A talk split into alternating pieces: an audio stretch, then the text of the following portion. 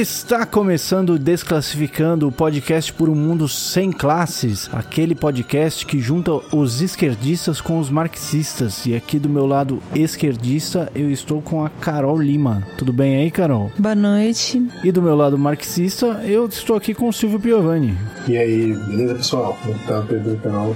É isso aí. E hoje nós vamos falar um pouquinho sobre ideologia no nosso primeiro episódio de Dicionário Desclassificando desclassificionário, dicionaficando. A gente, a gente arranja um nome depois. Mas antes da gente entrar no nosso verbete do dia, vamos falar para todo mundo como entrar em contato com a gente nas nossas redes sociais. Então nós já temos agora, nós já temos e-mail, nós já temos Facebook, Instagram, Twitter. Falta mais alguma coisa? Acho que a gente tem tudo, né? Acho que sim. Então fala pra gente, Silvio, quais são os endereços onde o pessoal pode encontrar a gente? Falta ICQ, será? Falta ICQ, o MySpace. então, no Instagram é o arroba Desclassificando Podcast. No Facebook é o facebook.com.br Desclassificando. No Twitter é o arroba Desclassifipod. E tem o e-mail que é o desclassificando.gmail.com. Muito bem. Mais alguma coisa para acrescentar nessa primeira parte? Só que esquerdista é um xingo pro Lenin, né? Então... Que bom que ele não tá ouvindo, então. esquerdista pro Lenin é aquele cara que se acha o cara mais avançado na esquerda de todos, assim, né? É o cara que não aceita nenhuma concessão, que acha que não tem conversa, que é só mais esquerdismo possível. Esse é o, esse é o cara do, esquerdista. Preciso repensar esse nosso, essa nossa introdução, então. Mas enquanto eu faço isso, vamos falar da ideologia dessa vez. Você que não tem mais tutu e dizer que não está preocupado. Você deve lutar pela xepa na feira e dizer que está recompensado. Você deve estampar sempre um ar de alegria e dizer tudo tem melhorado.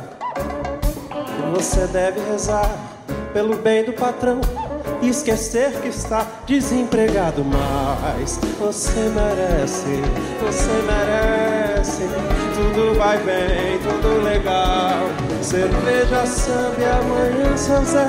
Se acabarem com teu carnaval, mas nos nossos quatro primeiros episódios, a gente falou bastante sobre ideologia, né? Em todos os nossos episódios nós tivemos essa palavra aparecendo aqui e ali para a gente tentar explicar os fenômenos sobre os quais a gente estava conversando. Então eu queria perguntar agora para o Silvio. Silvio, afinal de contas, o que é ideologia? Então, ideologia, primeiro que ela tem dois aspectos, né? Uma palavra que tem um aspecto diferente dentro do, do, do, campo teórico marxista do que é comumente usado. Então, normalmente ela é usada com um conjunto de ideias, basicamente, né? uma cosmologia, uma visão de mundo, enfim. Então, vai ter lá a ideologia de direita, ideologia de esquerda, tem o comunismo como ideologia, que é uma visão um pouco mais vulgar da questão, né? Vulgar porque ela não tem assim um significado próprio científico na perspectiva marxista, né? Então essa visão de ideologia como visão de mundo é uma coisa que simplesmente descreve, simplesmente descritiva, né? Que é usada bastante por aí. E inclusive usada por muitos marxistas, né? Porque o termo ideologia na teoria marxista, ele só foi aparecer mesmo pro mundo teórico da teoria e tal em 1900, na década de 30, 1932, quando lá na União Soviética publicaram um texto do Marx e do Engels que chamava Ideologia Alemã, escrito na década de 40 do século anterior, mas que nunca foi publicado até 1932, que foi em russo. E aí só foi publicado em inglês, alemão, lá na década de 60 do século passado. Então, mais de 100 anos depois, né, que ele foi escrito, que ele foi publicado em alemão. Né? E então, vários teóricos aí e tal continuaram usando o termo ideologia, embora usassem relativamente pouco, mas usavam dentro dessa lógica de cosmologia, né, visão de mundo e tal que na verdade antigamente tinha uma visão mais negativa mesmo, uma coisa meio assim, uma visão meio, sei lá, uma questão meio, uma imagem meio negativa, assim, uma, um termo que era usado para diminuir mesmo a questão. Que hoje em dia é meio usado assim também, né? Ideologia hoje em dia nessa, nessa disputa é sempre o do outro, né? A pessoa nunca o que ela fala, ela tá ali dentro de uma ideologia, né? Hoje em dia é usado um pouco assim também. E aí dentro do, do campo marxista, ideologia é um uma outra questão. Então, ideologia, na verdade, é o conjunto das ideias de um tempo, de um espaço, de um conjunto das ideias de uma, da realidade. E para o Marx e para o Engels, o conjunto das ideias, no momento eles são o conjunto das ideias da classe que dominam todo aquele contexto, aquele contexto totalizante daquela sociedade. Esse é o ponto de partida o Marx o Engels para entender o conjunto das ideias de um momento. Então, ideologia seria o conjunto das ideias, mas não só. Seria um conjunto das ideias que tem uma função específica dentro dessa vida, desse sistema que a gente está inserido. Dessas duas nuances assim da palavra, né? Então, quando eu usei o termo ideologia aqui nos outros nos outros episódios foi pensando nesse, nessa nesse aspecto do marxismo, né? Dentro da, da teoria marxista, não nesse aspecto mais comum da ideologia como simples visão de mundo. No começo, começo acho que é isso. É, às vezes eu fico em dúvida quando eles falam, usam o termo ideológico e materialista. Eles são opostos? Não. Então, materialista ele é um, tem a ver com o método. Então, Marx, a principal contribuição que Marx tem para o entendimento da realidade do capitalismo é o desenvolvimento de um método para a compreensão da realidade. Um método que não é só para compreender, né? É feito para compreender, mas também para transformar. Mas umas duas episódios a gente fala, eu falei daquela questão da, das teses sobre Feuerbach, que tinha a tese 11. É, a tese 11 é, digamos, o, o todo a orientação do, da teoria do Marx. Então, é assim, entender para transformar. Então, pensando dessa lógica, o Marx desenvolveu um método para entender quais são os mecanismos mais, digamos assim, determinantes desse mundo para saber o que, que a gente precisa mudar para mudar as coisas que precisam ser mudadas, para mudar o que está errado no mundo. Basicamente, é, essa é a lógica. O método ele é materialista, porque ele parte das relações concretas, ele parte do mundo real para explicar as coisas. Então ele vai, ele vai tentar analisar tudo com base no que existe de verdade, não com base no que a gente imagina que existe. Então o materialismo se põe ao idealismo, e a idealismo e ideologia são coisas que não, tem, não se misturam. Assim. Idealismo seria uma visão de mundo, seria uma compreensão do mundo, um método que vai olhar o mundo como uma projeção da mente, não o contrário. Então o marxismo é materialista porque ele olha o mundo como com base nas relações que efetivamente existem no mundo, não com base numa projeção mental. Então ele é, não é só materialista, é o materialismo do Feuerbach mesmo, que o Marx critica nessas teses sobre o Feuerbach, é um materialismo descritivo, ele é puramente analítico, ele é meio que empiricista, né? ele vai olhar a questão e pensar, as coisas acontecem assim, ponto. Para o Marx, não. É, para o Marx, o materialismo, o mundo real, o método desenvolvido para entender o mundo real, ele não pode ser puramente de olhar assim de fora, de sujeito para objeto, em termos de olhar, de análise, porque tudo que o ser humano analisa, ele também influencia. Então, pensando nessa questão, não existe algo formalmente separado. Sempre que a gente cria alguma coisa, ou está escrevendo sobre alguma coisa, ou olhando, entendendo alguma coisa, a gente também está criando em cima daquilo. Então, pensando nessa lógica, existe também um aspecto dialético desse materialismo. A gente pode falar hora sobre isso também, que é um negócio bem louco, tem a ver com uma lógica, uma visão lógica, né? Uma visão não só formal, né? Uma visão não só linear, não, não só quadradinha que as coisas cada um no seu lugar segue o seu fluxo. Não, dialética sempre no sentido da é, tudo funciona numa lógica de conflito, numa disputa entre tese, antítese, síntese. E dentro desse ponto de vista, então, o materialismo do Marx é dialético e também é histórico, porque ele vai sempre entender que o mundo existe no momento. No passado não era igual, no futuro não vai ser igual. E existe por conta de, dos desenvolvimentos históricos anteriores, e aquilo que existe vai gerar desenvolvimentos históricos diferentes no futuro. Basicamente, esse é o método. Então, materialismo é um método de compreensão. E ideologia é uma categoria. É, um, é algo que, a partir do, do, uso do método, na realidade, ele vai identificar. Então, usando esse método, o Marx vai entender que as ideias de um momento são as ideias da classe que domina. Mas então, assim, o que isso quer dizer? Quer dizer que aquelas ideias que a gente tem sobre a vida e tal, como a gente falou no último episódio, no penúltimo episódio, né, sobre emprego, principalmente, a questão do, das pessoas estarem em constante concorrência, não é uma ideia do egoísmo, não é uma ideia que surge por si só. Ela surge porque as relações impostas a essas pessoas são essas. Ou seja, as ideias dominantes são as ideias da classe dominante, porque a concorrência, essa lógica concorrencial e tudo mais, é uma imposição da própria classe dominante. Ela deriva das relações com concretas que existem, que é assim, de procura de emprego, disputa, por isso. Seria nesse sentido aí a ideologia, uma categoria mesmo extraída a partir da aplicação do método materialista. Seria correto eu dizer que a ideologia seria mais ou menos como uma moldura nessa nossa observação da nossa da realidade ou como uma, uma janela, ela é um, um recorte da realidade para fazer as coisas parecerem de uma certa forma, para guiar a sua observação do mundo para um caminho específico, em vez de analisar o mundo na sua totalidade? Sim, esse é um aspecto da ideologia, com certeza. Então, assim, dentro do, dessa análise da realidade, né, a partir do método marxista, vai ter um, o Mauro Yazzi, que é um professor de serviço social e tal, marxista, um dos maiores marxistas da, do Brasil da atualidade, tem uma coluna de vídeos né, na, no canal da Boitempo, da editora Boitempo, chama Café Bolchevique, inclusive fica a recomendação. Ele estuda a questão da ideologia, né? Então ele tem grupos de pesquisa que vai estudar isso em Marx. E ele, ele entende, ele sistematiza a ideologia como algo que se opera em, de cinco, em cinco aspectos. Um deles é esse que você menciona. Mas assim, vou usar os aspectos que ele identifica que a gente vai entendendo melhor.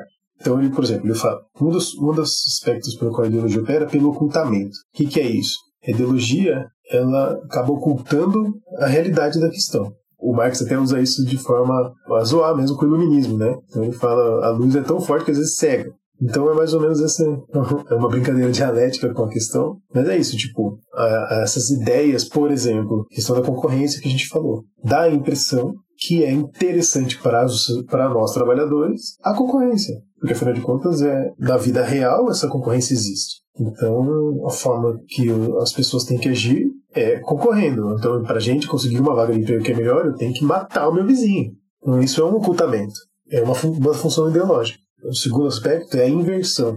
E aí é uma, já é uma outra forma de, de entender a questão. Então a inversão ela vem no sentido assim, coisas que são criação dos homens parecem que não são criação dos homens. O Marx vai usar isso, por exemplo, com relação a uma lógica que ele aplica, por exemplo, à própria religião, né? Então, existe lá, existe uma categoria também que chama alienação. Alienação é o ser humano conforme ele emprega sua energia vital, sua criatividade, enfim, a construção de alguma coisa, ele aliena uma parte dele naquilo. Então, isso aqui a gente está fazendo no podcast. Então, a gente está deixando aqui um pouco da nossa criatividade e tudo mais. Pode ser que daqui a um tempo o, esse podcast aqui vira o nosso meio de vida e a gente acaba dependendo dele. Então, veja, no fundo ele acaba controlando a gente. Então, por mais que a gente seja nós que controlemos o podcast, porque a gente que inventa tudo tá nele, né? Toda forma, tudo foi a gente que inventou. De alguma...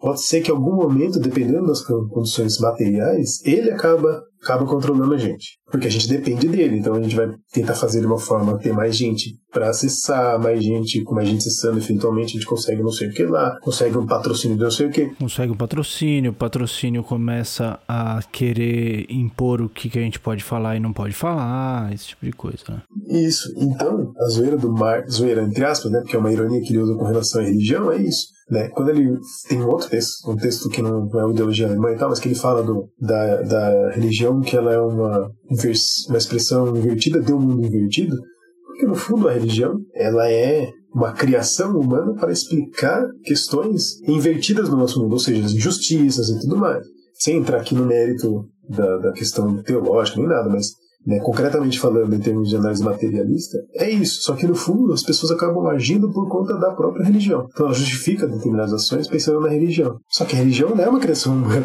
Então, tipo, então rola essa inversão. Então tem esse segundo aspecto, que é a inversão. Tem um terceiro aspecto, que é a naturalização, que é o que a gente já falou bastante também, que é a, a ideologia opera pelo meio de transformar determinadas coisas em algo como se fosse natural do ser humano. A gente falou, por exemplo, do egoísmo. Né? A gente falou, por exemplo, no último episódio do, uma genética brasileira, né? Então, assim, o brasileiro como algo naturalmente é, corrupto.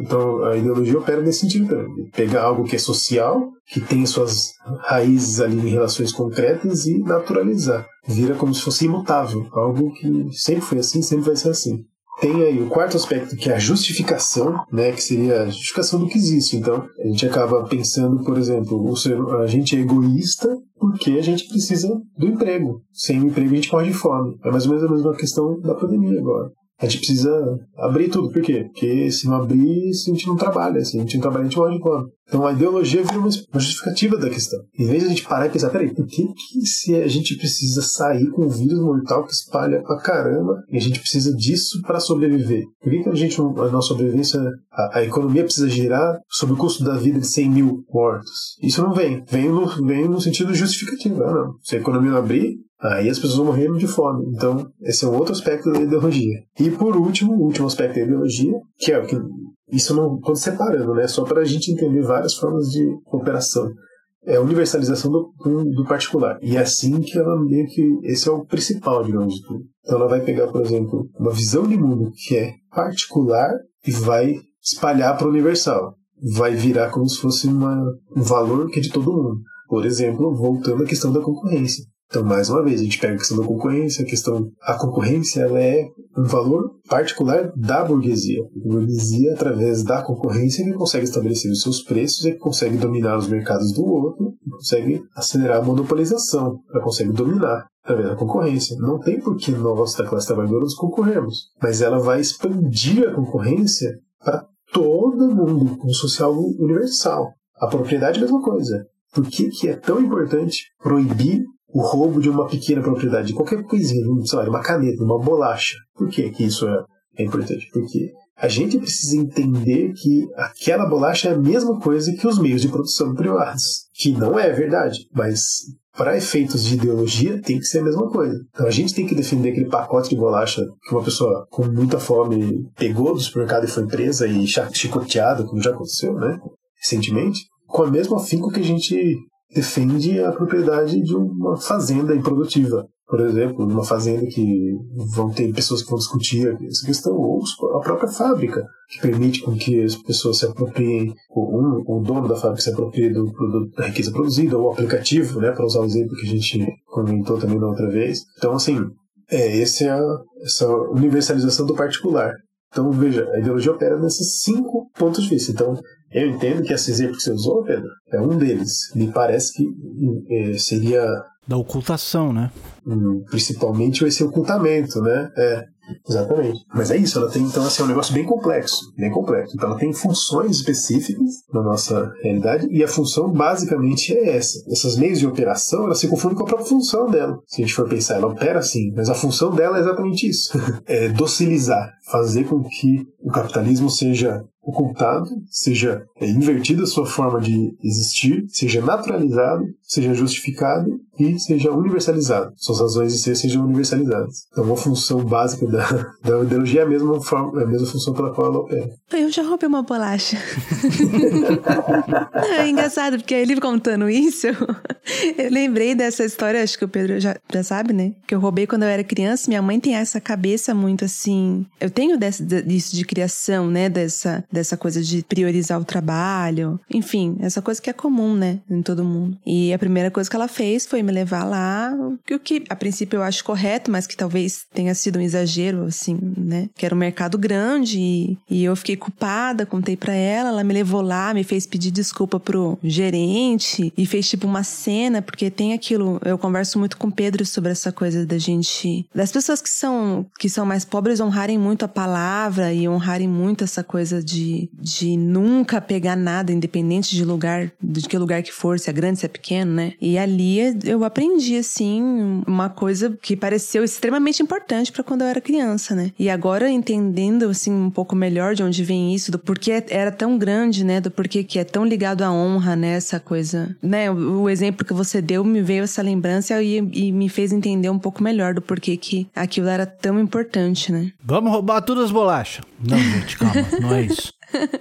E acho que isso aí tem a ver também com a nossa conversa, né, da, da outra semana, né, semana passada. Que você falou da questão das pessoas, as pobres, tem questão da honra e tudo mais, porque afinal de contas as pessoas sabem que vai sobrar para eles, né? Sabe que, tipo, Por exemplo, eu sou branco, classe média e tal. Se eu pegar uma bolacha, ninguém vai me acusar de roubo, vai me dar uma, uma chave de braço, me chicotear, me prender. Isso não vai acontecer. Mas que vai acontecer, falar, você vai pagar aí? Ou coisa assim? Não, senhor, não sei o que, me levar pra um. Qualquer coisa, chamar polícia, se eu insistir não devolver a bolacha, mas vão fazer eu devolver, beleza, tá liberado. Não vai acontecer. As pessoas têm essa noção que existem essas diferenças na sociedade mesmo, né? Essas marcas sociais. Enfim. E às vezes até essa diferença é que nem aconteceu, eu, eu vi essa notícia hoje, de um entregador de aplicativo que comprou um relógio para dar pro dia dos pais, pro, pro pai dele, e foi, arrastaram ele pra, pra escada e deram uma sua nele porque acharam que ele tinha roubado o relógio, que ele tinha pagado, tá com a nota fiscal no bolso, inclusive. É, então, é, as pessoas mais pobres, essas, essas pessoas que são marcadas dessa forma, não basta você é, impedir o furto. Certo? Porque, na verdade, no supermercado é impossível furtar. O lance é esse, né? Pensando aqui no supermercado, é impossível. Você tem lá câmera, você tem, você tem um monitoramento que torna aquilo impossível. Não, tanto que eu, eu não foi nem o pacote de bolacha, gente. Tipo, a gente era bem criança, assim, eu nem lembro exatamente como foi, porque eu era muito pequena, mas eu lembro, o que eu me lembro era como a minha mãe ficou ofendida. E como você estava falando, é, é um pouco ligado com a religião, né? Essa coisa de você roubar, assim, a minha mãe ficou muito ofendida e eu fiquei tentando entender, porque eu sabia que era errado, mas era uma, era uma bolacha, não era o pacote de bolacha, era uma bolacha. Ah, era uma bolacha. Era uma bolacha. Tinha entendido um pacote. Tem uma outra coisa também que acontece muito, que é, para muitas pessoas, essa palavra, essa honra é a única coisa que a pessoa tem, né? A pessoa não tem crédito, a pessoa não tem uma linha, não consegue pegar um empréstimo no banco. Então, se ela, sei lá, precisa pagar uma conta, precisa de alguma coisa, precisa depender de alguém para dar uma ajuda para ela, ela precisa ter esse nome de que ela paga, né? De que ela não rouba, de que ela, ela precisa desse nome nesse círculo dela para ela poder contar com a ajuda das outras pessoas também. Mas ao mesmo tempo, se você pensar, por exemplo, a ideologia, uma das, uma das, um aspecto ideológico da nossa realidade é, um, é, uma forma como o racismo se coloca. Então, essa pessoa em geral que só tem uma honra, né, é o nome dela zelar porque ela tem diversas dificuldades são pessoas que têm um marcador social relacionado à raça ou classe, mas principalmente em racista, racismo nesse caso, que é o que mais marca, mas é, é um, digamos, são duas coisas, dois aspectos da mesma questão, e que a ideologia vai naturalizar uma situação de que ela é identificada como um potencial bandido. Então, no fundo, é, a própria a vida é muito mais dificultada nesse aspecto, tem muito mais precarização, forma de trabalho, enfim, tem uma série de questões que envolvem umas dificuldades maiores, inclusive essa perseguição que você acabou de mencionar, do, do, da compra do relógio, como tem, enfim, aqui em Sorocaba mesmo, né? É, eu sou de Sorocaba, acho que eu nunca tinha falado isso aqui, né? aqui em Sorocaba mesmo tem uma história de alguns anos atrás de um, de um pedreiro que tinha um carro, um carro um pouquinho melhor, assim e tal, e ele estava num, num supermercado e e os seguranças do supermercado pegaram ele, chamaram a polícia falando que ele estava roubando o carro. Enfim, é uma pessoa negra. E assim vai indo, né? Esses marcadores sociais, que eles têm uma raiz material, uma raiz concreta, né?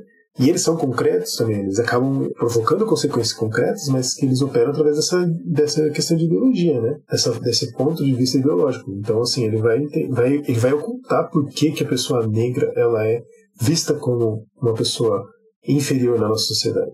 Né? Vai, ele vai procurar justificar dentro da ideologia, ela vai procurar naturalizar isso, ela vai inverter relações, dizer que pessoa negra que escravizava, enfim, existem todas essas questões que são ideológicas e, e que vão se operar nesse nível aí que você acabou de falar, usar esse exemplo concreto da questão da honra. Então, às vezes a pessoa não tem nada a não ser isso, e para ela, qualquer erro custa muito mais do que do que pedir para outras pessoas. O mesmo não é um erro simplesmente ser essa pessoa, ser uma pessoa pobre, ser uma pessoa pobre negra. Isso para ela simplesmente é um perigo.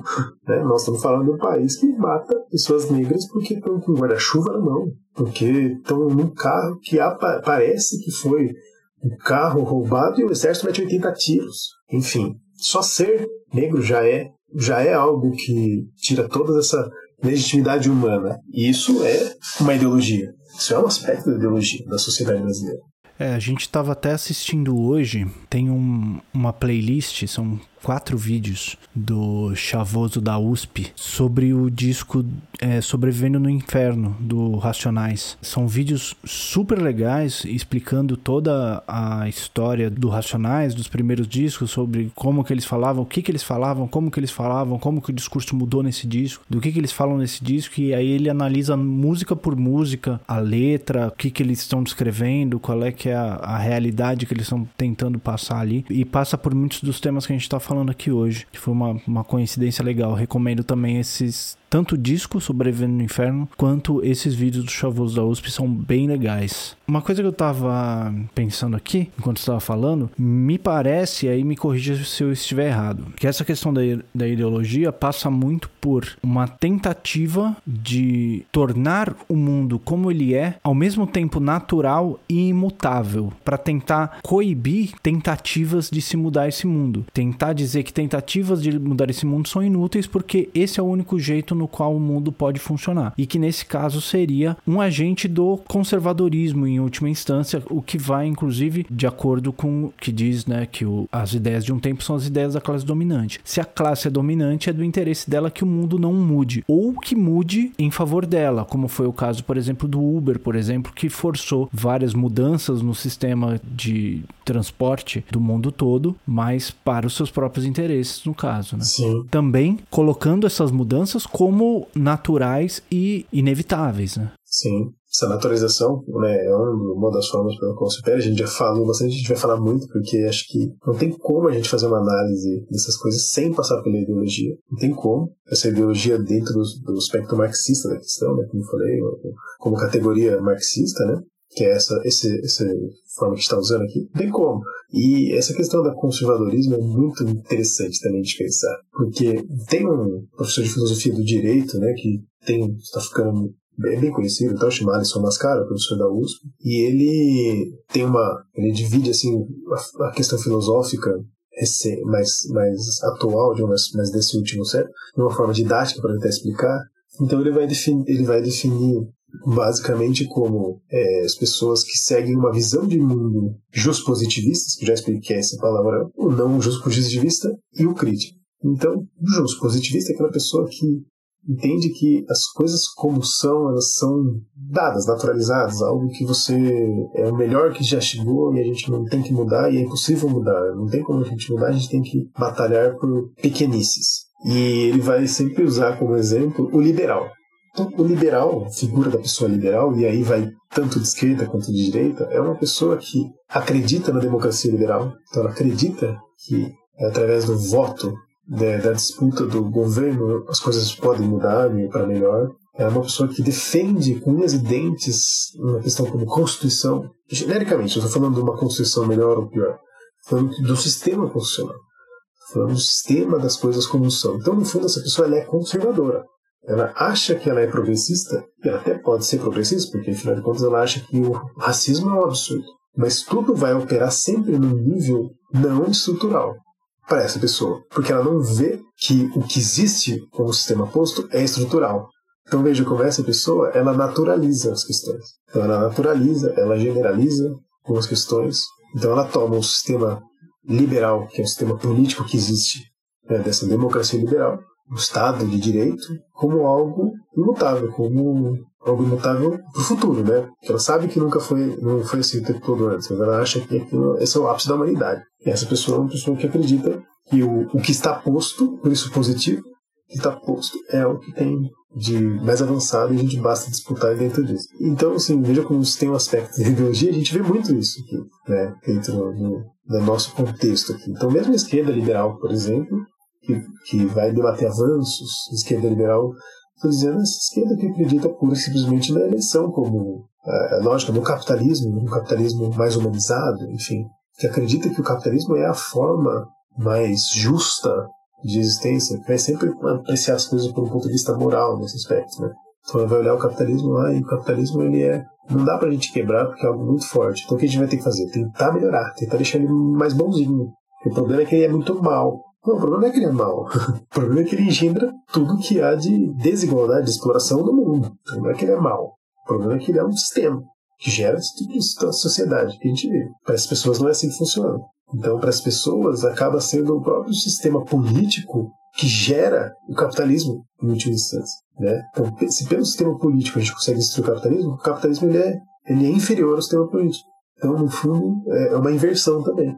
a própria democracia, a política, ela vira algo para além do que ela é. Ela vira algo que é mais poderosa do que as pessoas. Ela vira algo que controla as pessoas, como se não fosse algo que é produto das pessoas. Então, é tudo isso é ideologia operando, né? Se a gente olhar por esse, na, na, nossa ideia, assim, é, é, nossa cabeça ela é moldada para isso, para entender o mundo dessa forma. Porque é, é, e esse é um, essa é a ideologia. A ideologia ela é essencialmente conservadora, mesmo que apareça se, aparente ser progressista de vez em quando. Aí, só para não deixar no ar, né, que eu falei do não positivista e do crítico, então, o não positivista é quem entende que, basicamente, o poder ele é algo que não está circunscrito a essa questão do que está posto, então o poder é de quem realmente detém a força, que é uma visão um pouco mais avançada, né? mais profunda, um pouquinho melhor, que já entende um pouco melhor como é o mundo mesmo. E o crítico é quem entende que essa força é uma questão de história, uma questão histórica, que aí seria a visão marxista, basicamente, né? que vai entender que isso é algo que existe agora, mas pode não existir amanhã, e que a gente tem que entender quais são os, os mecanismos centrais da existência desse mundo e modificá-los para que amanhã não seja mais assim. Eu só, pra, eu só falei do, desses dois para não deixar não, não ficar perdida aí a questão. Não, muito legal. Bom, esse é um debate que vai muito longe, né? A gente não, não pode encerrar ele aqui nos 20, 30 minutos que a gente separou para esse episódio, mas acho que é um bom começo para a gente começar a entender tudo isso. E quem tiver qualquer dúvida depois de ouvir esse episódio, pode entrar em contato com a gente pelo nosso e-mail, pelas nossas redes sociais, que a gente vai ficar muito feliz de conversar com qualquer um que tiver qualquer dúvida, que tiver qualquer crítica, que tiver qualquer sugestão, pode entrar em contato com a gente, que a gente está 100% disponível aí, certo? Com certeza. Pode fazer uma indicação? Claro, por favor. Tem um filme uma trilogia que explica, mas é mais o primeiro filme, que explica demais, muito bem, o que é ideologia, que é Matrix assistir Matrix pensando nesse episódio, pensando nisso que a gente está falando aqui, é, vai dar uma outra visão sobre o filme. Sobre... Inclusive tem uma fala maravilhosa, né? Que é um spoiler, mas acredito que todo mundo já tenha sido algum momento, em que o Cypher, o personagem fala que ele come um bife e ele fala: Eu sei que esse bife é algo que não existe de verdade, que são os computadores mandando ondas neurais e tal, me dizendo,